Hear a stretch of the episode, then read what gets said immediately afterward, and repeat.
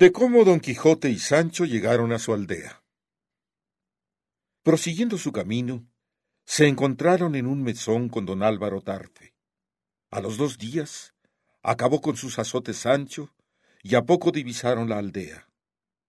Entraron en ella y en sus casas. Y al declarar don Quijote al cura y al bachiller su propósito de que se hicieran pastores, descubrió Carrasco su mal la locura pegada por don Quijote, y que le llevó a vencer a éste al decirlo de como ya todo el mundo sabe, yo soy celebérrimo poeta. ¿No os dije que el bachiller estaba tocado de la misma locura del hidalgo? ¿No había acaso soñado entre las doradas piedras de Salamanca sueño de no morir?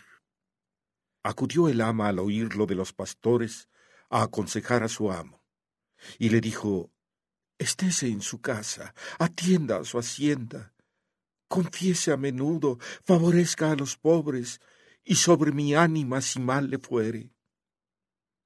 Esta buena ama habla poco, pero cuando rompe a hablar, se vacía en pocas palabras. Y qué bien discurre, con cuánto seso. Lo que aconsejó a su amo es lo que nos aconsejan los que dicen querernos bien. Querernos bien. Querernos bien.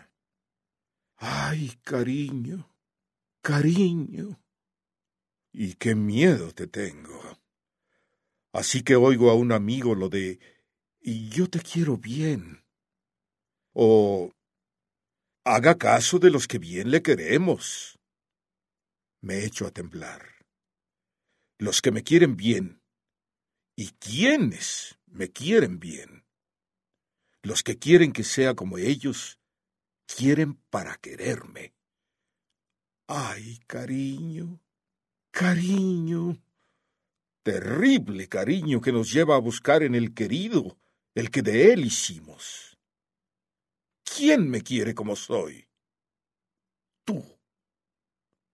Tú solo, Dios mío que queriéndome me creas de continuo, pues es mi existencia misma, obra de tu eterno amor.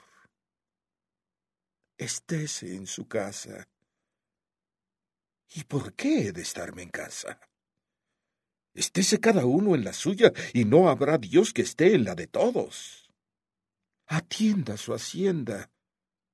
¿Y cuál es mi hacienda? Mi hacienda es mi gloria confiese a menudo. Mi vida y mi obra son una confesión perpetua. Desgraciado del hombre que tiene que recogerse a tiempos y lugares para confesarse. Eso de la confesión de que habla el alma de don Quijote, ¿no nos educa acaso a ser reservados y chismosos a la vez? Favorezca a los pobres.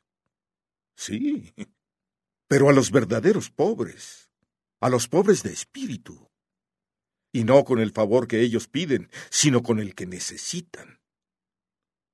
Mira, lector, aunque no te conozco, te quiero tanto, que si pudiese tenerte en mis manos, te abriría el pecho y en el cogollo del corazón. Te rasgaría una llaga y te pondría allí vinagre y sal para que no pudieses descansar nunca y vivieras en perpetua zozobra y en anhelo inacabable. Si no he logrado desasosegarte con mi Quijote, es, créemelo bien, por mi torpeza, y porque este muerto papel en que escribo ni grita, ni chilla, ni suspira, ni llora, porque no se hizo el lenguaje para que tú y yo nos entendiéramos. Descarga Cultura. Descarga Cultura. Punto UNAM.